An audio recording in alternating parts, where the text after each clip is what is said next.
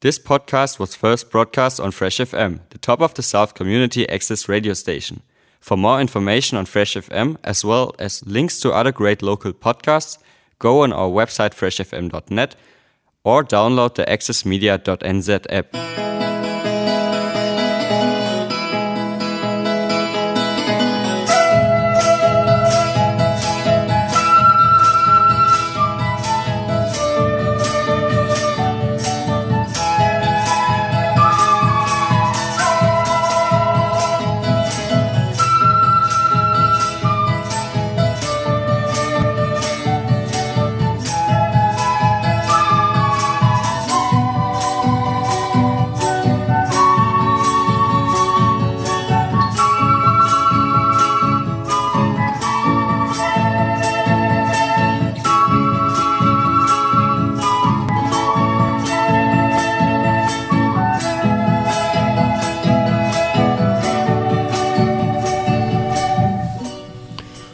Y bienvenidos a un nuevo programa de Viva Latinoamérica. Hola Julio. Hola Jessica Díaz, hola Luz como todos los jueves nos encontramos jueves tarde noche ya casi acá en Nueva Zelanda. Nos encontramos en el programa Viva Latinoamérica a través del 104.8 Fresh FM Nelson Tama. Buenas tardes Luz Buenas tardes, Julio. Hola, Jessica. Y hola, y hola a todos quienes nos están escuchando esta tarde a través de Fresh FM Nelson y también online, esperamos, en toda Latinoamérica. Les damos la bienvenida de nuevo a Viva Latinoamérica.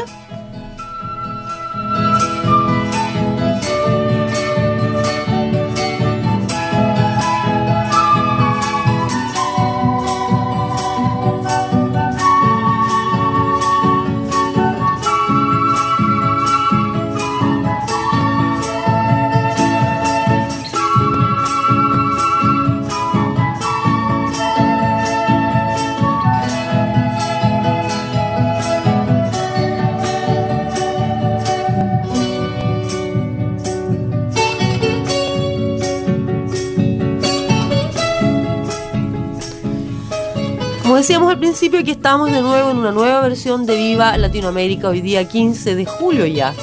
Y como decía Julio precisamente. julio comienza en Julio comienza en julio. Y está más noche que tarde. Hoy día vamos a, eh, como siempre, conversar de lo que está ocurriendo en Latinoamérica en general. Vamos a hablar de esta eh, llamada Big Protesta de eh, Cuba.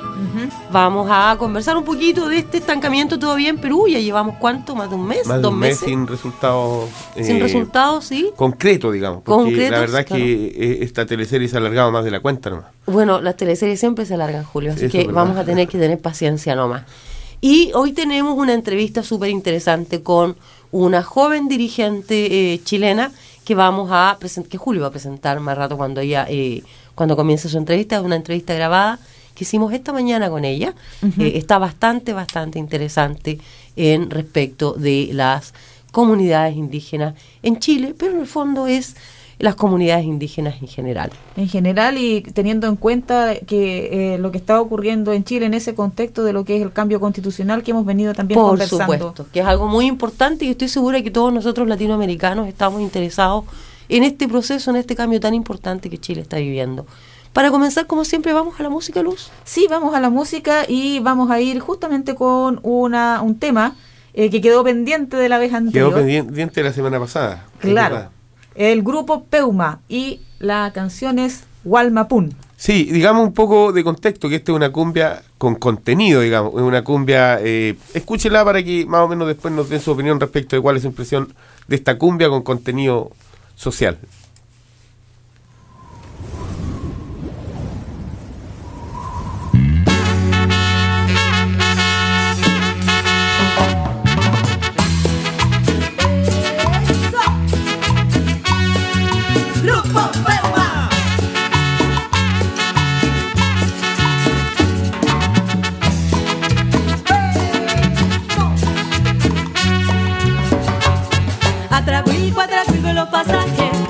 Cuadraguil, cuadraguil con los pasajes, armemos un vacilón, armemos este cumbión, armemos un vacilón, armemos este cumbión. Atraguil, cuadraguil con los pasajes, atraguil, cuadraguil con los pasajes, armemos un vacilón, armemos este cumbión, armemos un vacilón, armemos este cumbión. Después el mapu, los mapu nos venimos a encontrar, todos juntos a cantar, a curruquear que la tierra mapuche mira este mar a mar, cruza la cordillera y el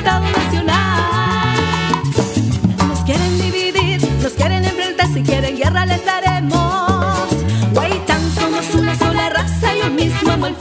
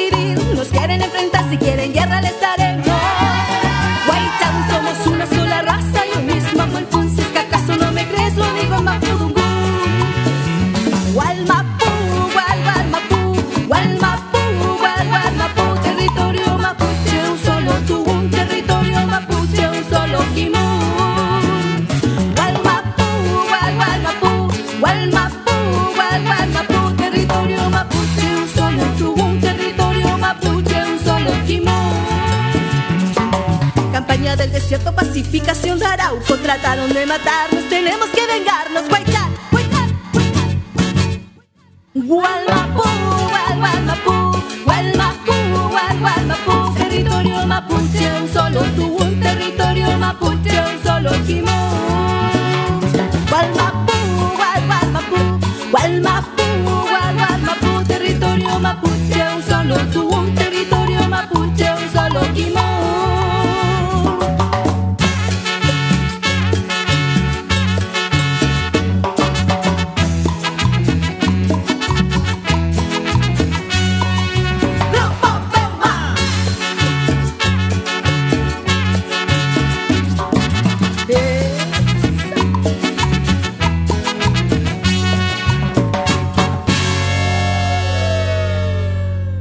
estamos de vuelta en Viva Latinoamérica, am- aquí en Fresh FM, un pequeño perdido.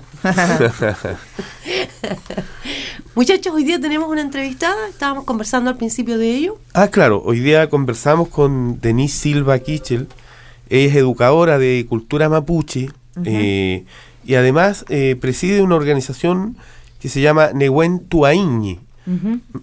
Eh, en el contexto de lo que está ocurriendo en Chile, con primero con la convención con- constitucional que están tratando de tener algún reconocimiento todos los pueblos originarios, y eso se vio reflejado a lo mejor en la elección de la Elisa Loncón como presidenta de esta convención, Por supuesto.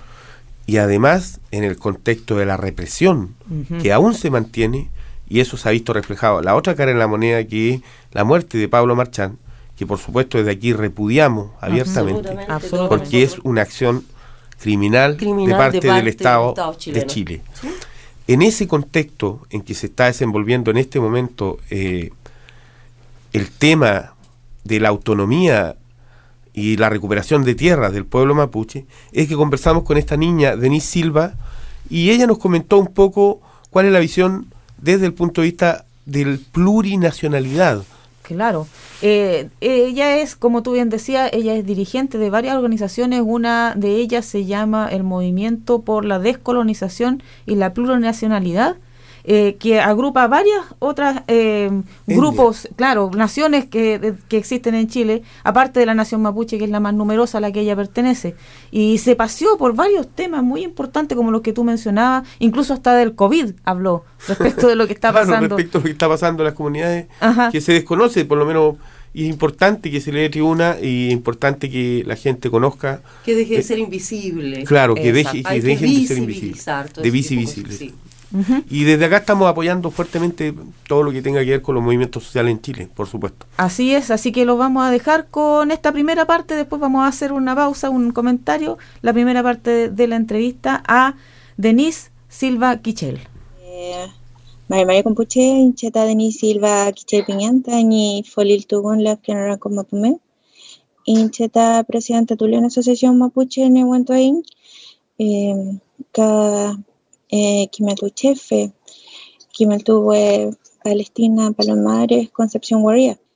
Eso, yo, mi nombre es Denise Silva Quichel y bueno, mi familia, mi origen cultural mapuche viene de, la región de los ríos, ¿ya? Eh, yo ya hace mucho tiempo vivo en Concepción, que es una ciudad que queda eh, cerca de 500, 500 kilómetros aproximadamente del lugar de donde yo, de donde mi familia es ah, originalmente bueno, llevo mucho, mucho tiempo viviendo acá.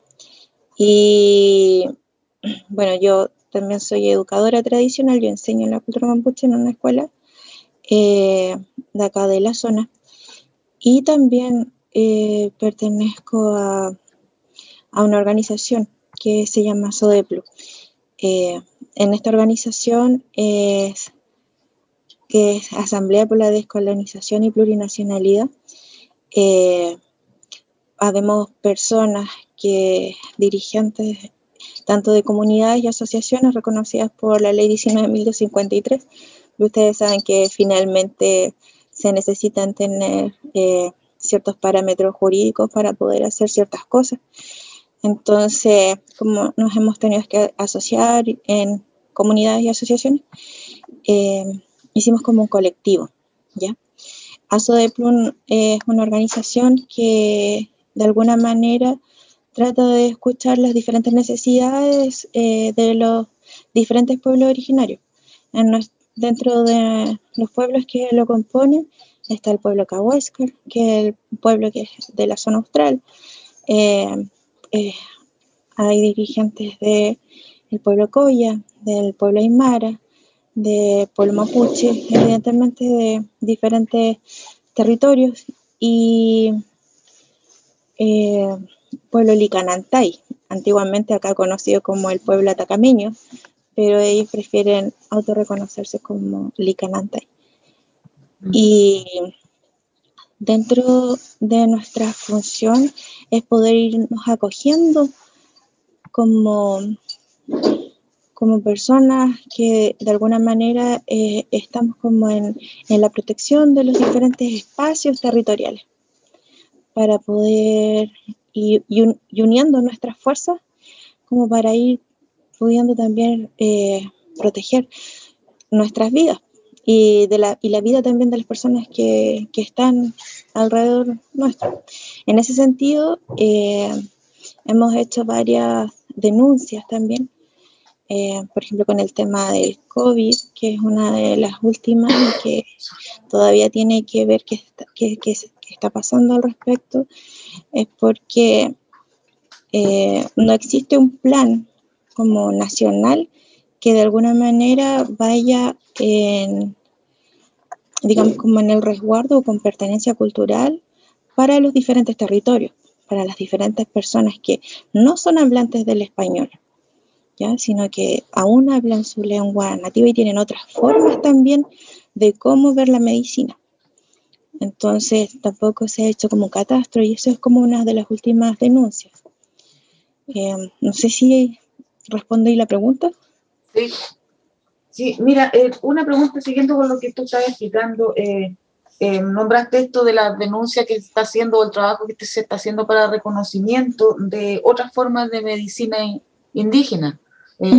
Y ustedes están proponiendo cómo hacer un un tipo de eh, campaña del COVID desde las perspectivas de la medicina indígena?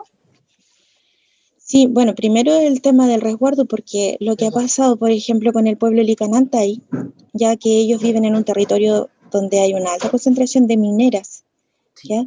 donde llegan muchas personas eh, como a trabajar en, como estos cada 15 días, entonces las comunidades se han enfermado mucho. ¿ya? Población flotante aumenta mucho. Claro, exactamente, la población flotante aumenta mucho, lo cual de alguna manera, eh, bueno, dentro del Estado no, no, se ha evitado, digamos, eh, no, no, ha habido una protección o un resguardo hacia las comunidades de estos espacios territoriales. Entonces, ¿quiénes son los mayores afectados? Las personas ancianas. Son personas importantísimas porque son las que tienen todo el conocimiento. Entonces, perder a, los ancianos eh, es casi como quedar un poco descabezado.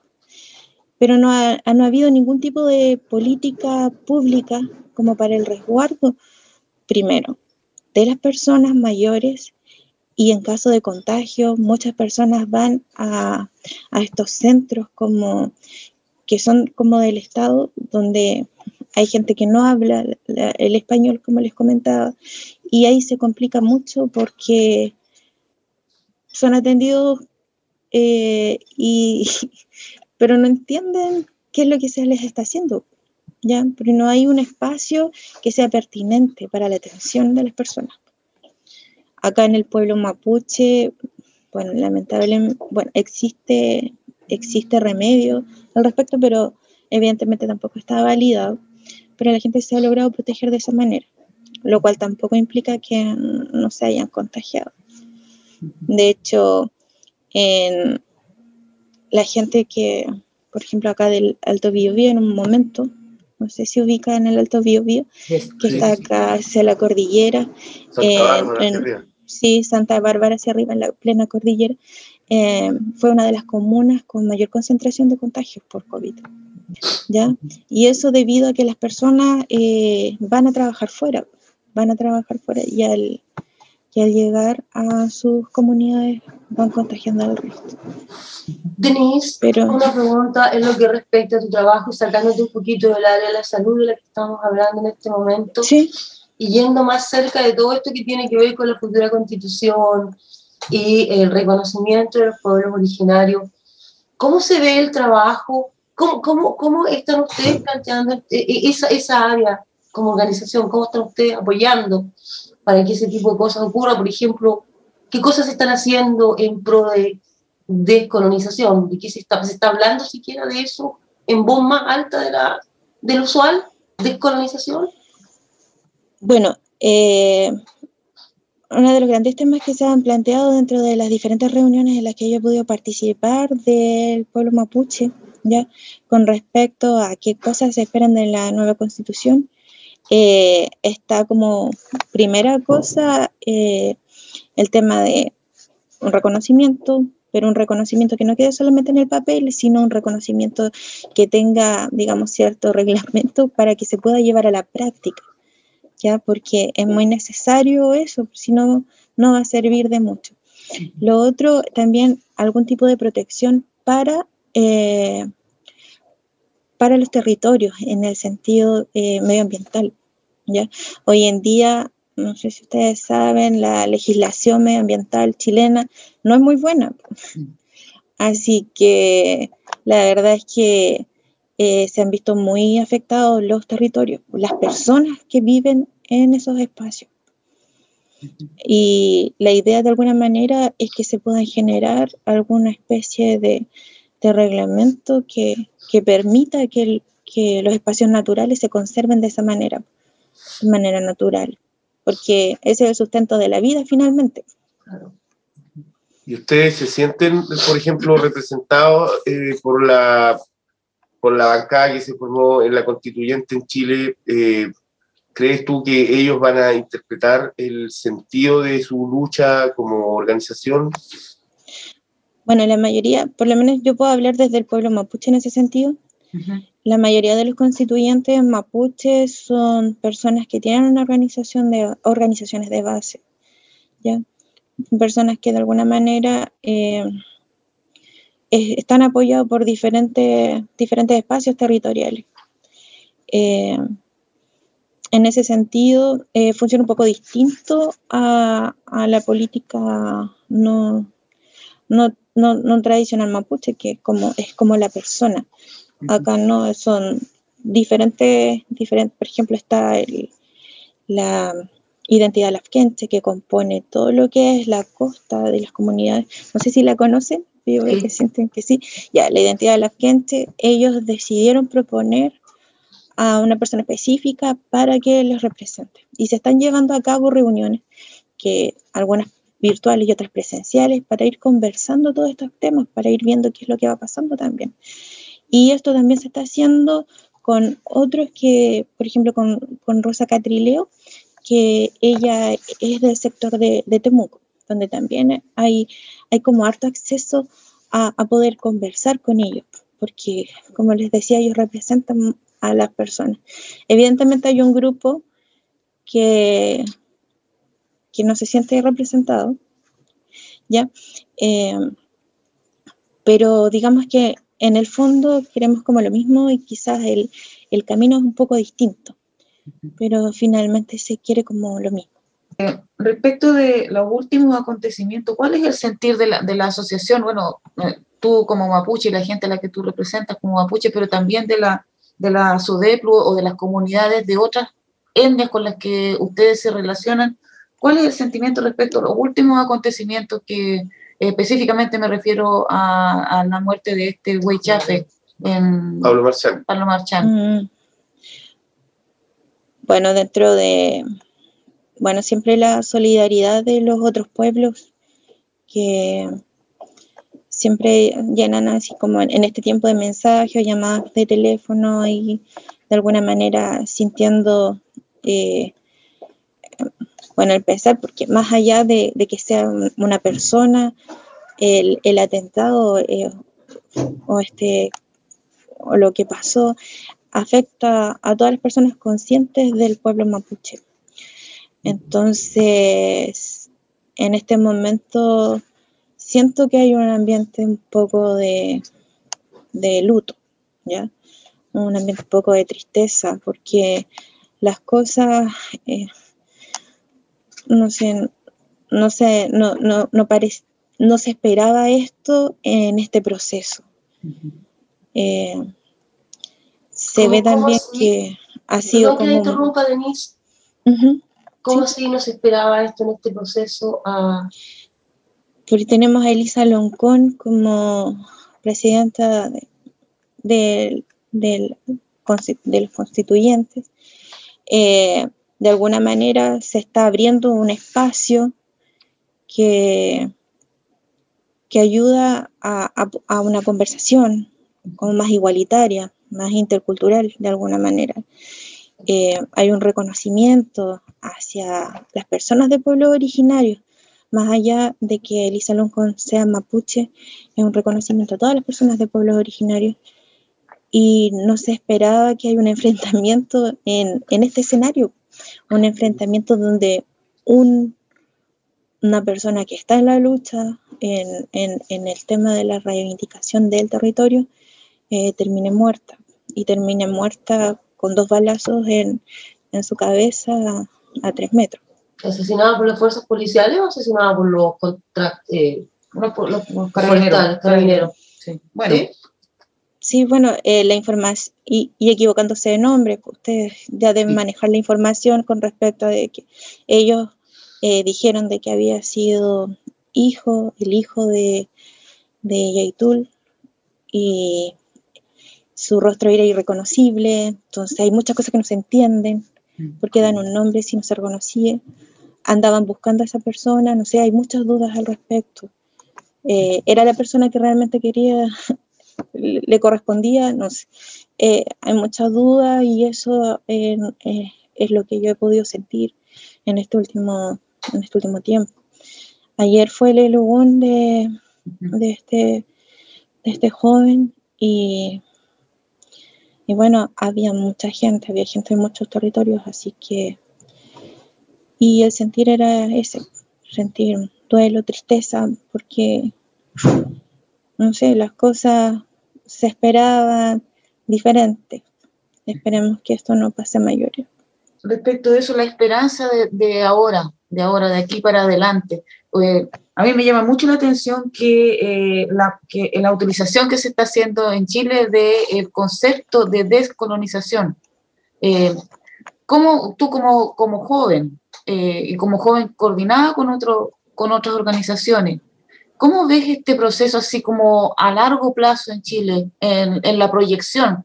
Considerando todo esto que está ocurriendo, ¿cómo se proyecta esta posibilidad de tener un, un territorio descolonizado? Um, es bueno, la esperanza que se tiene, como en un futuro quizás no tan cercano, eh, si entendemos que la, o sea, igual todas las cosas que pasan igual es el reflejo de, de toda la sociedad, eh, hay muchas personas que pueden entender de alguna manera el hecho de, que tú seas como o reivindiques eh, culturalmente o tu, tu, herencia cultural o tu, o tu, forma de ver las cosas. Eh, hay mucha gente que también trata como de pasar un poco más desapercibida, porque igual no, es fácil, no es fácil autorreconocerse mapuche, eh, sobre todo mapuche, porque igual el desprestigio que hubo en algún momento fue muy grande. Eh, yo a pesar de que yo igual percibo, o sea, yo estoy con mi vestimenta en pleno centro de Concepción y, tengo eh, actitudes de otras personas de, de discriminación. Sí. Y eso sí, y eso estamos en el año 2021. Y bueno, si ustedes han podido ver en la prensa también como algunas personas se expresan de Elisa Loncón. Entonces podemos entender de que en realidad eh, hay un gran sesgo eh, discriminatorio por parte aún de la, de la sociedad en general. Y, y claro, de repente te dicen, oye, pero tú eres chilena, ¿no? O sea, confórmate con eso, con ser eso, con ser chilena. Entonces, eh, claro, tú puedes enfrascarte en una discusión que quizás no tenga fin, o simplemente puedes mm, tratar de que las cosas sean distintas. En este caso, si yo trabajo en una escuela enseñando la cultura mapuche, es precisamente para acercar a los niños y las niñas mapuche que están fuera del territorio y que por todo lo que sabemos históricamente eh, han sido desarraigados, eh, puedan de alguna manera acercarse a su propia herencia cultural. Ese es como mi, el, el por qué yo estoy haciendo lo que hago. Y yo creo que muchas personas están haciendo también el, el poder enseñar y el poder eh, el poder de alguna manera hacer de que se entienda de que existen culturas que son distintas, que nos obligan a ser eh, iguales, pero no somos iguales, no somos iguales. Y es un tema que, que si bien eh, ha sido súper súper complejo, sobre todo por el, por el daño que hubo a las generaciones más anteriores. Y en el ámbito de la educación, por ejemplo, aquí el tereo, el lenguaje de los maori, es eh, opcional el enseñarlo, pero si uno solo de ellos, de un solo niño, eh, tiene intenciones de aprender, el Estado está obligado a proporcionarle un profesor de lenguaje para que aprenda. Sí. Estamos años luz probablemente en Chile de eso, pero ¿cuál es tu impresión en términos, qué se hace en la educación por visibilizar y por mostrar las diferentes culturas en, en, el ámbito de la educación primaria hacia adelante, digamos. Bueno, acá igual debemos entender de que eh, los procesos de cada pueblo fueron muy distintos unos de otros, a pesar de que todos llevaron un poco al tema de la colonización, el genocidio, pero el cómo se quedaron algunos pueblos fue diferente. En el caso, por ejemplo, del pueblo Cahuéscar, eh, ellos son un grupo eh, muy, muy reducido. Pero he conversado con una niña, hablaba de 11 linajes familiares, 11 comunidades.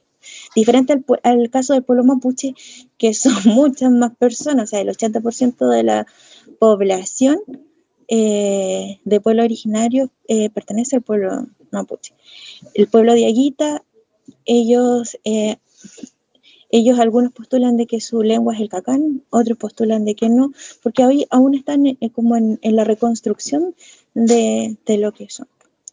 Hay otro pueblo que también nosotros como ASODEP estuvimos ayudándoles un poco es al, pueblo Segnam, en su reconocimiento, con, porque ellos no estaban reconocidos y de hecho fueron declarados extintos, a pesar de que existían personas.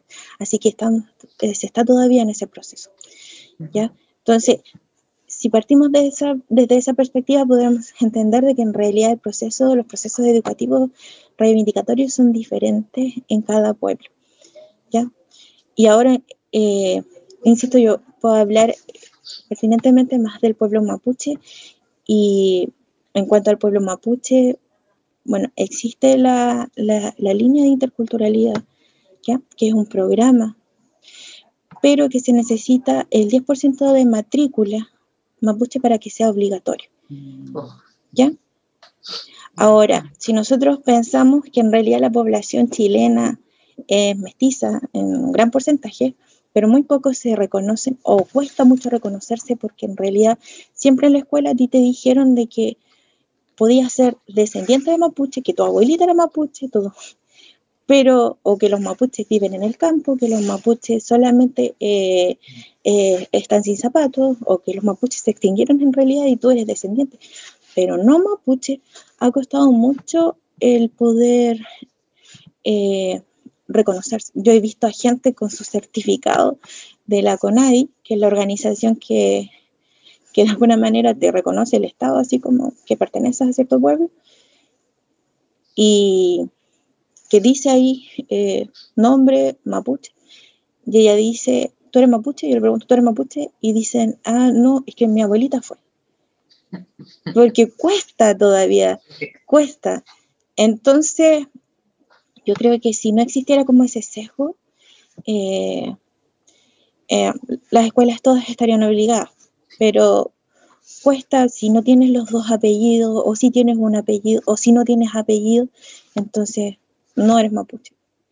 Entonces cuesta que en realidad el, ser mapuche va más allá de un tema de apellido, va más allá de, estar en un territorio, eh, tiene que ver con una herencia que es familiar, que que es cultural, que es sanguínea también. Eh, bueno, en los campos hay alta concentración de gente mapuche, así que la mayoría está de alguna manera, eh, están las escuelas ahí eh, focalizadas.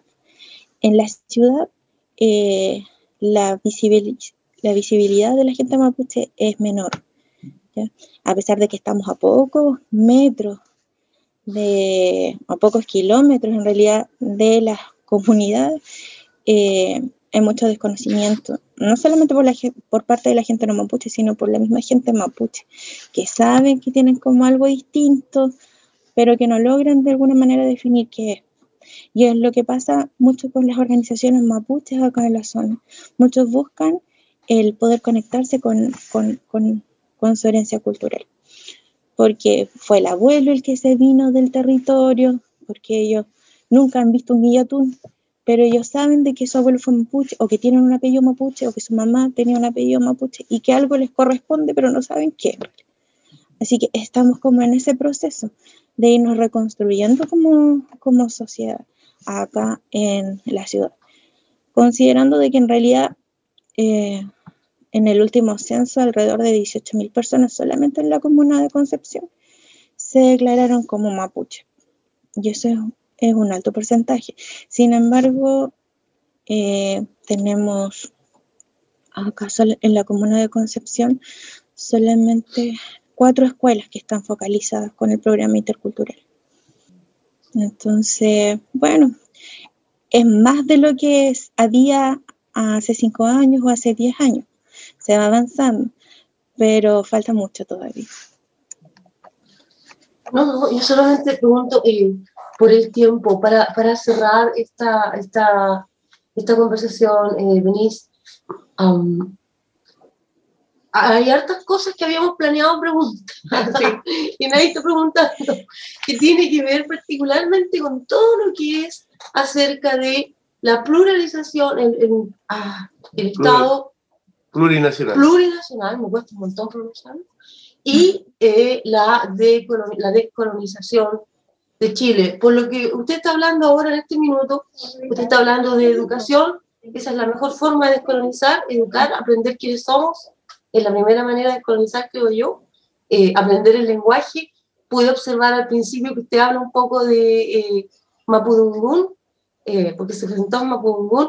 Acá los maoris suelen presentarse ellos su montaña, su río, su tierra, en su lengua también lo encontré absolutamente descolonizador, ser capaz de poder presentarse en el lenguaje eh, eh, indígena, pero eh, como decía usted, esto es algo que no podemos pensar que va a ocurrir mañana, el cambio de mentalidad, el cambio en educación, el cambio en el estatus del pueblo, de los pueblos originarios en Chile. y pensando en esto, pensando en el futuro, usted ya mencionó algunas cosas que están haciendo, pero eh, más por lo pronto, por lo que viene ahora, por el reconocimiento de, los pueblos originarios de la Constitución, ¿su organización está trabajando en esa área? Mi organización, eh, sí, ellos eh, conversamos al respecto. Ahora con el tema de la pandemia ha sido mucho más difícil poder viajar, poder reunirse, pero nosotros hemos seguido trabajando en, en, en, estas conversaciones como iniciales de qué es lo que queremos, porque finalmente si nosotros estamos, eh, eh, o sea, yo pertenezco y dirijo una organización de base, ¿ya? Eh, probablemente ellos no me van a hablar en un lenguaje más, más técnico, no me van a hablar quizás de descolonización, al, al, nivel que quizás lo, lo, lo, manejan ustedes, pero sí ellos me hablan de que quieren, quieren saber más de su cultura, que quieren eh, tener más espacios para poder vivir la cultura, sí me hablan de que, de que quieren más talleres porque quieren aprender la lengua. Entonces, todas esas cosas eh, finalmente son las que se van traduciendo como insumos para los, para los constituyentes que de alguna manera nos están representando. Eh, no sé si responde a la pregunta o si quieres de alguna manera. Le agradecemos entonces nosotros con, todo nuestro cariño a eh, Denise Silva Quichel eh, por la entrevista que tan amablemente nos dio a altas horas de la madrugada hoy.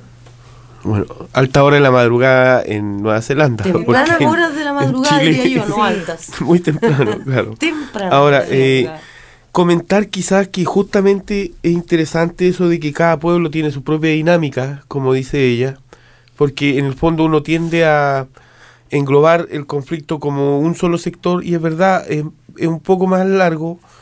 es cierto que en este momento la represión eh, provoca que la visibilización del, tema sea asociado a la etnia mapuche, mm. pero el conflicto del Estado chileno con los pueblos originarios es más amplio, abarca más, más etnia, abarca más gente, abarca más problemas, necesita más educación, la recuperación de tierra, el cuidado de la ñuque mapu o la deuda histórica, que son reivindicaciones mm. propias de los pueblos originarios, tienen que tener también su correlato con los otros pueblos que, están más al norte y con los que están más al sur, como los que decía que estaban extintos.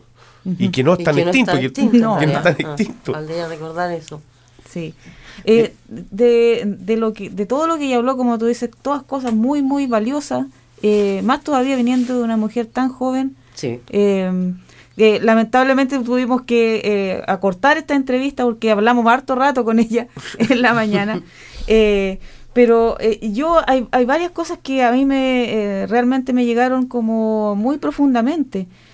por ejemplo, cuando ella de, manera tan, porque además es educadora, entonces dice que hay una algo relacionado con la identidad de los mapuches de que en la escuela se, les, se nos enseñó a todos, de que todos teníamos eh, eh, ascendencia mapuche, que éramos descendientes de mapuche. Y eso la mayoría de los chilenos nadie lo discute mucho.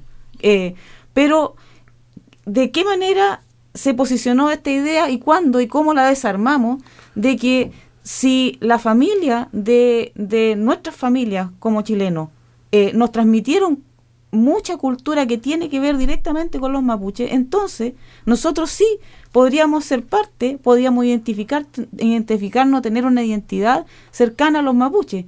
Y, aquí hay una cita que ella dijo algo bien simple, dijo que eh, eh, la gente siente que algo les corresponde de, de, la cultura, que algo les suena como que se pueden eh, identificarse con eso, pero no se sabe qué. Y en eso yo creo que está en la clave de empezar a descolonizar, porque es algo muy, muy profundo. Estaba pensando lo mismo. Eh, primero que nada, la gracia de esta niña es que es una educadora, ella está enseñando. Y ella también está súper clara de algo que hemos conversado mucho, de que los cambios no ocurren de la noche a la mañana, mm. que requieren de educación, como decías tú, Julio, requiere de paciencia, requiere de entendimiento, requiere de gobiernos dispuestos a dialogar algo que todavía nosotros no tenemos en Chile y que esperamos que ocurra con este cambio de constitución. Estamos esperanzados que eso ocurra. Por supuesto, eh, no basta con el tratado de Tapigüe, que ya fue, y con la ley 19.253 de Patricio Elwin, que trató del famoso plan Araucanía, que en algún momento mm. trató de acercar posiciones, pero que en el fondo no pasó de ser más que una a mi juicio, una movida política para calmar mm. un sector que hace rato que viene pidiendo que le reconozcan el derecho a mantener y a permanecer en su tierra. Y lo más importante, eh, a comenzar a tener eh, actitudes anticoloniales, porque lo que tú recién mencionabas y lo que mencionaba Denis temprano respecto de que a nosotros nos enseñaron en la escuela, por supuesto, porque nos han estado colonizando y nos siguen colonizando. Exacto. Exacto. Eso es. Así que muchas, muchas, muchas gracias, Denise. Por supuesto, todo eh, nuestro buen también para ella. Claro. Por supuesto, todo nuestro buen y para todo el pueblo mapuche que en este momento la está pasando muy mal. Exacto. Y para todas las etnias que merecen un reconocimiento constitucional, sin duda. Y desde aquí un apoyo grande al trabajo que están haciendo en vías de la descolonización, en vías de hacer que los pueblos originarios de Chile sean parte de un gobierno abierto y visibilizado, que sean parte de tomar decisiones, que sean parte, que es importante, por ejemplo, tener esta lonco como la presidenta de esta comisión. Eh, es importante lo que está ocurriendo, es un momento histórico en Chile. Esperemos que lo sepamos visualizar de la manera correcta y sacar provecho de la manera correcta. Y muchas, muchas gracias a Denise. Muchas gracias, Denise. A Denise y también muchas gracias a todos los mapuches y en general a los pueblos originarios que están participando como constituyentes, porque además están liderando nuestro proceso para todo Chile. Exacto. Suerte a todos, vamos con la música, estamos aquí en el 104.8 Fresh FM. Viva Latinoamérica. Especiales preparado por una institución vemos estos episodios de mayor militarización, de mayor criminalización a la causa mapuche. Estamos hablando de mayor dotación de fuerzas especiales y últimamente la, la aparición del denominado Comando Jungla, la antiterrorista, la construcción a la par de discurso del imaginario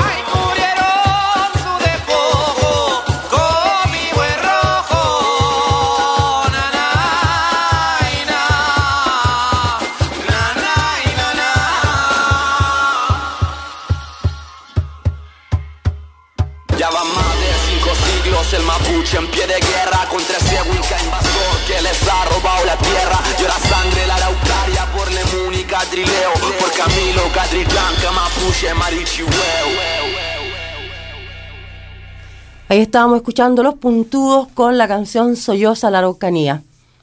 Más claro, echarle agua, ¿cierto? Así es, una cueca. De la misma manera vamos a hablar de algo tan oscuro como lo que ocurrió en Haití estas no, la semana pasada, perdón. Sí, sí, sí. La semana pasada donde se cometió un magnicidio. Así es. El asesinato del presidente, Jovenel Moise a manos de un comando que ingresó a su casa a altas horas de la noche. Eh, incluyó a un grupo de mercenarios colombianos. Eh, tiene un montón, un montón de interrogantes hasta el momento. Haití ya de por sí es un interrogante, porque siempre es muy eh, difícil eh, saber qué pasa tras bambalina, una por, por, la barrera idiomática y otra porque son un grupo al que prácticamente eh, casi todos los países eh, le dan la espalda. no están preocupados de lo que pasa, nunca había una intención real de, de, ayudarlo. y en este caso, eh, este, este asesinato, este magnicidio, digamos, del presidente, tiene muchos ribetes de, de, de teleserie de, de bajo presupuesto porque a mi parecer, por ejemplo, que ningún jefe de... Eh, hay versiones que hablan de que el jefe de seguridad lo traicionó, eh, hay versiones de que hablan de que él estaba conversando, por, lo menos escuché algunos audios en la mañana de, de, algunos haitianos en Chile, eh, donde él estaba fuertemente cortando muchos contratos con eléctricas y con compañías de de que están eh, contratos amarrados por más de 30 años con Haití, que en el fondo que están explotando los recursos, mm. los pocos recursos que, le quedan a los haitianos. No dejando nada ahí. No dejando nada. Porque en el fondo uno se pregunta a quién le servía este, este asesinato, si curiosamente eh, había un sector que estaba, si bien es cierto, estaba en contra del presidente Jovenel Moise, pero también el sector más político, o sea, de ninguna manera lo hubiera servido eh, eh, matar al, presidente en, funciones. Una, porque ya se venían las próximas elecciones. Y segundo, porque curiosamente su imagen eh, aglutinaba a todo el resto. ¿Ya? Claro. Entonces, en ese contexto, el que haya llegado un comando en alta hora de la noche diciendo que eran funcionarios de la, de la DEA y que después se compruebe que son ex integrantes del ejército colombiano, sí, siembra más dudas todavía. Mm, suena muy, muy raro. Respecto de eso mismo han salido aristas también, eh, porque hay tantas, tantas personas involucradas en este complot. que eh, por eso también se sospechó de, como decía Julio, de que el jefe de seguridad del presidente habría traicionado o habría participado o estaría involucrado, porque si no, no se explica, porque, por ejemplo, estos mercenarios, que ex militares colombianos, eh, viajaron en un con, les tuvieron que conseguir visa, eran 13, vinieron todos en el mismo avión, todo eso totalmente coordinado y el que lo coordinó es un ciudadano venezolano que es dueño de una empresa de seguridad. Él sería el que prestó la pantalla para que entrara este, este comando asesino a eliminar al presidente Moise. Qué curioso esto de que hay un venezolano. Disculpen, esto es un paréntesis pequeño que se me vino a la cabeza solo escuchar que había un venezolano involucrado, sí. porque no puedo evitar pensar en ese fallido atentado contra Maduro que hubo el año pasado, cuando también ex militares norteamericanos ah, intentaron hacer un golpe fallido, por lo demás que a esta, a esta hora ya es un chiste. Los mercenarios a contrata. Los mercenarios a contrata. En el caso de Colombia, que, nos, tienen rodeados en Latinoamérica. En el caso de Colombia es una institución hace un buen rato que eh, hay muchos descolgados, digamos, eh, ex, eh, ex guerrilleros, ex eh, militares, ex eh, protectores de narcos, ex, ex, ex, ex policías que están prestando servicio a agencias. de los gringos. No se olviden que los gringos están en agencias de seguridad que, que por un precio módico, porque en este caso lo, lo estaban hablando de que la paga era alrededor de 6 mil dólares, 3 mil dólares por persona, eso es, por ir a matar a alguien. Claro. no sé, eh, me parece que es como propio de una novela de terror más que de la realidad de un país eh, como Haití, que si bien es cierto, eh, ha tenido siempre una inestabilidad política, social y económica que es casi crónica, pero según entiendo es primera vez que ocurre esto, esto de matar a un presidente. Es cierto, es cierto, y es, es algo que yo creo que vamos a seguir en la incógnita por mucho tiempo y tal vez no se va a resolver esta situación porque por lo que ustedes decían que es verdad eh, a nivel internacional a nivel de los organismos que deben vigilar estas situaciones Haití ha sido absolutamente abandonado porque por ejemplo y, haciendo un paralelo saliéndose un poco pero sin salirse el tema de Haití eh, ha habido condena internacional inmediata por las protestas y las detenciones, detenciones solamente que ha habido en Cuba. En Cuba, eh, claro. Pero Haití está, está este tremendo eh, injusticia que, que finalmente esto el magnicidio es lo último, pero ha sido una seguidilla de violaciones a los derechos humanos de todo tipo y el concierto internacional absolutamente callado con Haití. No, no, no, no, no, el concierto internacional no está callado. Algunas organizaciones como la OEA eh, hicieron su voz sentir. Pero bueno, Ahora, no tanto porque eh, criticaban a la Michelle Bachelet por lo mismo. Claro, la Michelle Bachelet es parte de la OEA.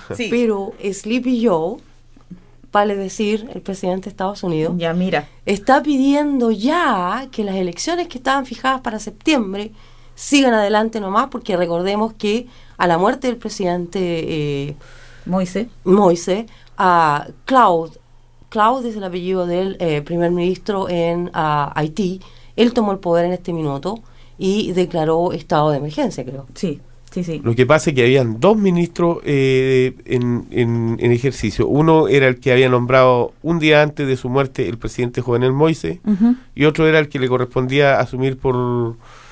Eh, entiendo que por... Eh, porque estaban en, hasta las elecciones. ante las elecciones cierto era más o menos esa es la trama. Sí. Ahora uno de ellos, el, el, que le correspondía asumir, es el que está en este momento en ejercicio y el que nombró el joven el Moise, el que no ha podido asumir. Exacto, exacto. por eso es un enredo, es realmente un enredo. Estados Unidos está, está, empezando a presionar para que las elecciones sigan adelante nomás, aquí no ha pasado nada. Eh, así que me huele igual, me huele. Sí, sí. Me huele. No olvidemos que Latinoamérica está llena de estos llamados mercenarios, particularmente norteamericanos. Pero el fondo del asunto siguen siendo los contratos, parece, con, sí, contratos con, la eléctrica, con esto, con esto otro, dinero, dinero, Siguen extrayendo dinero a Latinoamérica y dejándonos a nosotros sin nada, eso es. Forzando. a, los, a los haitianos en particular los tienen sin nada. Sí, pero lo, el mismo esquema de, de, este, en este caso son eh, fuerzas policiales estatales que están actuando como mercenarios en Chile, en contra del pueblo mapuche. Claro, ¿Por qué? Por la extracción forestal cuidando los camiones como que fueran guardias forestales. Es verdad. matando gente para cuidar camiones. Exacto, eso lo hacen. Eh, sí. Eso es lo que está ocurriendo en Latinoamérica en general. Estamos un poquito desordenados. Y en el caso de Chile, ya que estaba mencionando, vuelta otra vez el conflicto mapuche y el tema de eso, ¿cómo no? Pues si tenemos que dos familias, en este caso los Mati y los Angelini, en estos momentos agrupan casi más de 3 millones de hectáreas. 3 millones de hectáreas, claro. ¿Cómo es eso posible? De territorio mapuche. De, territorio que ni siquiera pertenece a los ladrones, exacto y donde han destruido el territorio, han destruido los ríos, porque han arrasado con, con, la tierra ahí. Hay que recuperar eso. Eso tendrá que haber algún plan después cuando se apruebe la nueva constitución. ¿Cómo recuperamos los bosques nativos, los ríos y todas las cosas que destruyeron? Porque la naturaleza siempre encuentra su camino. Ojalá. Sí, estamos todos esperanzados en esta nueva constitución en Chile. El que no encuentra su camino todavía ¿Quién? es el Castillo. Presidente Pedro Castillo. Sí, sí. Dice que eh, la prensa de hoy eh, lo titula como presunto presidente, lo, nombran el... Ay. Eh, todavía no se atreven a decir Pedro Castillo el nuevo presidente de Perú. No se atreven a decir. Aquí le dirían shambles. si les gusta esa palabra. Shambles. Sí. ¿Por qué un despelote? ¿Por qué esta Keiko, Fujimori sigue clamando fraude? Ya le han dicho, pero hasta en alemán, que fraude no hubo. Literalmente. Pero de la misma manera están manteniendo este status quo y reforzando la idea de que una votación nueva podría cambiar todo esto. Claro. Así que eh, lo que está pasando en Perú aparentemente se ve muy eh, civilizado si lo queremos, pero eh, el fraude real se está gestando detrás. Así que espero que este señor Palacios tenga la fuerza suficiente y pueda eh, instalar su palacio. Castillo. Castillo, El Palacio mira, nomás perdida que. Ay, ay, ay. Castillo, estaba pensando en Palacio. ¿por qué Pedro Castillo. claro. Sí. Pedro Castillo. Pedro El Castillo, Castillo. El presidente de Perú. Claro. Aquí el otro castillo que no sabemos si está fuerte o se está derrumbando es el castillo de Cuba, porque Ah. eh, podemos disentir o no, pero hubieron protestas en este fin de semana. Mira, Julio, hubo una protesta. eh, yo no sé si viste la protesta de los que apoyaron al sí, presidente sí, cubano. lo vi también. Era Fue una diferencia harto grande. Y cómo se está manejando la noticia hoy en día, tú verás la exageración. De ahí saca tus conclusiones.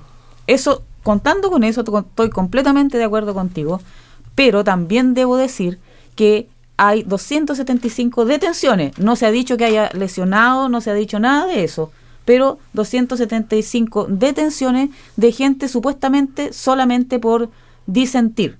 Y eso no está bien ni aquí ni en la quebrada del ají. Eh, si comparamos Cura- Cuba con cualquier país latinoamericano, eso sería entre comillas nada, pero 275 Las de- no son buenas. no, pero 275 Las detenidos no es nada. son buenas. Decir nomás que Miguel Díaz la Canel, el presidente de Cuba, está acusando derechamente a Estados Unidos, Sí, no solo por el bloqueo de 60 años, sino que porque esta es una operación orquestada desde Estados Unidos. y yo creo que es verdad eso. el Diosdado. Cabello, que es un Sí. nombre muy extraño, Diosdado. Diosdado, Cabello, sí. que es el segundo de, del hombre maduro Sí. en Venezuela, dijo que no, que esto estaban, porque las imágenes donde se veían que eran eh, un invento, gente que estaba celebrando la Eurocopa que había ganado Italia. No, no, no, no. y eso. Eso no es. Entonces, Eso no podemos es- tratar de, de, a lo mejor, de podemos estar de acuerdo con los ideales de la revolución cubana o no, pero también tenemos que estar de acuerdo que hay protestas y eso parece que así es así. Y una protesta es una protesta y es normal protestar Sí, y es normal sí. pedir que tus derechos se respeten, Sí. Julio.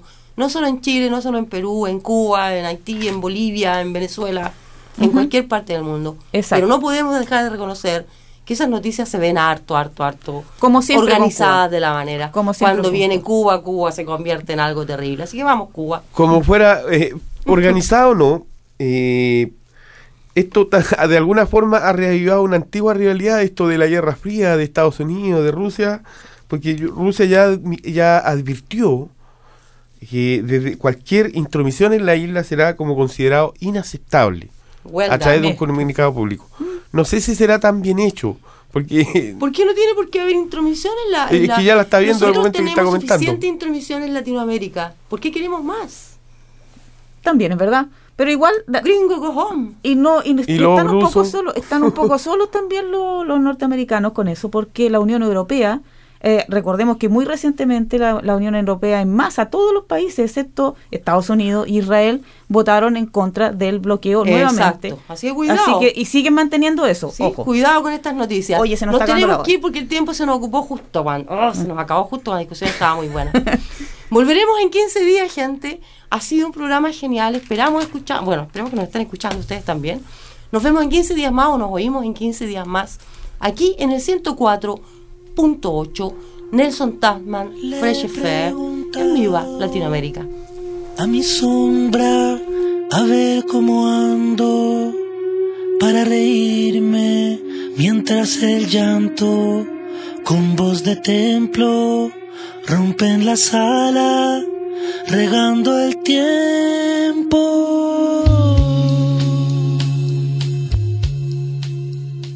Thanks to New Zealand On Air for making this podcast available by funding the Access Media project. Other great podcasts from Fresh FM are available through the accessmedia.nz app or our website freshfm.net.